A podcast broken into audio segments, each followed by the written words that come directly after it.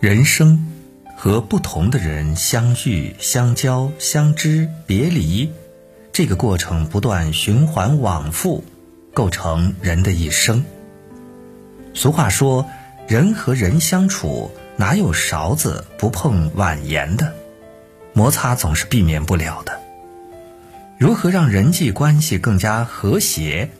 要做好这三件事：看人长处。”帮人难处，记人好处。说到看人长处，常言道：“黄金无足色，白璧有微瑕，故求人不能求备。”天下没有完美无缺的人，总会有缺点。一直盯着别人的短处，那么世界上就没有值得交往的人了。相反。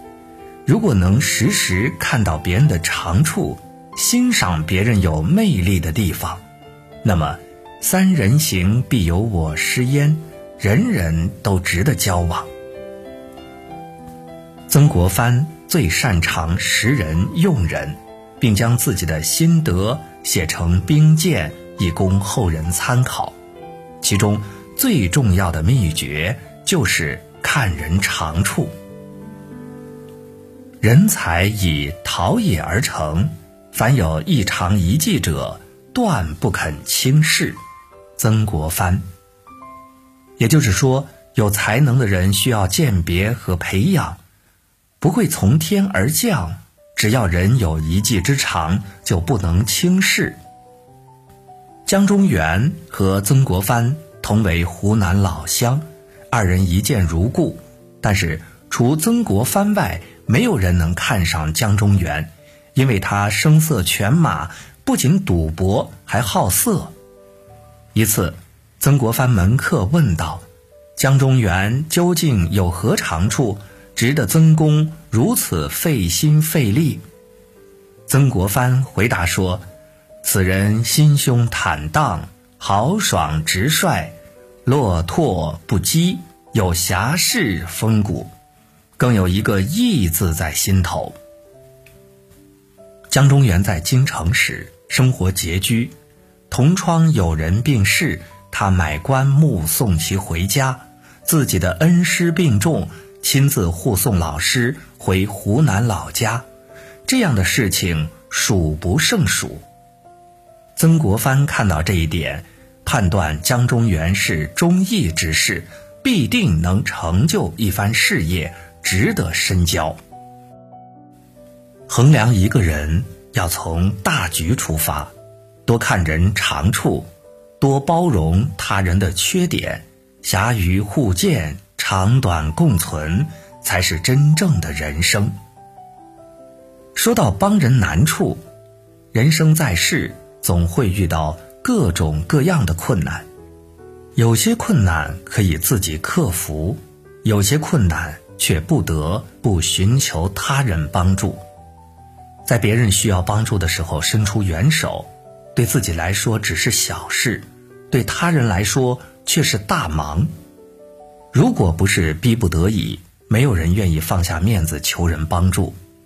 既然求到自己这里，说明对自己信得过，何不出手相助呢？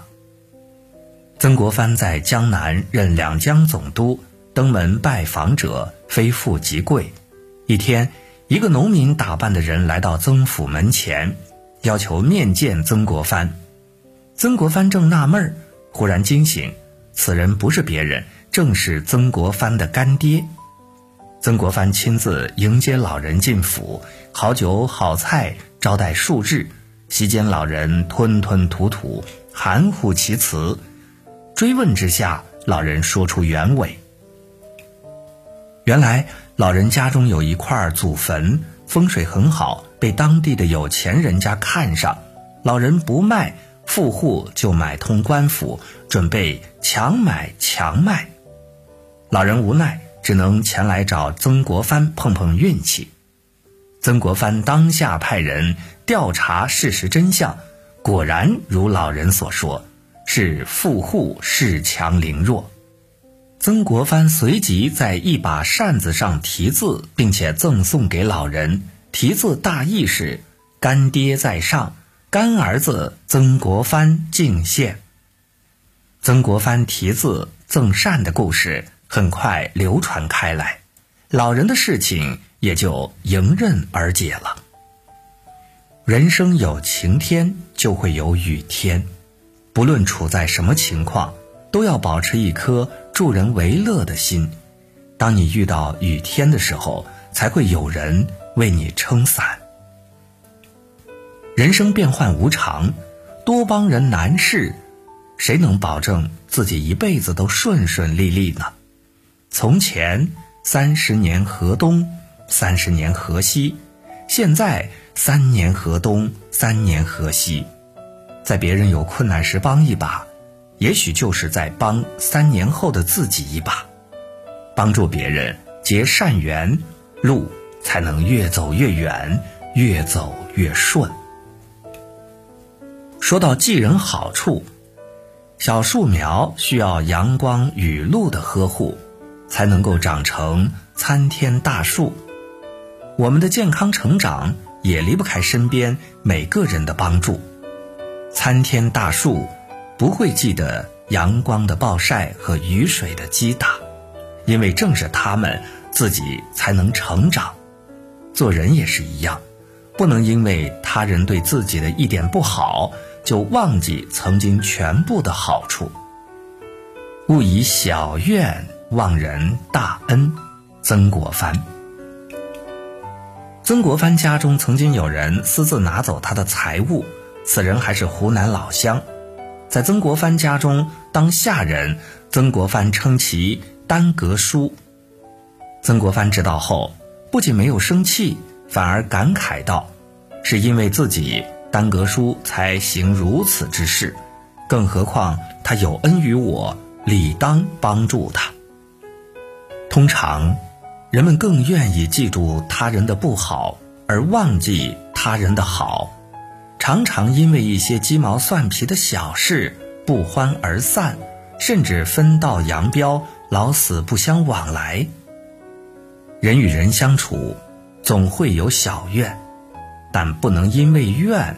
就忘记一切的恩，常记他人的恩，生活才能更加幸福。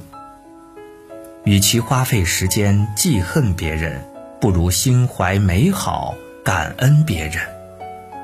看人长处，发现别人身上的闪光点，与人和谐相处；帮人难处，举手之劳，何乐而不为？记人好处。感恩身边的每个人，我们的人生之路将越走越顺，越走越宽。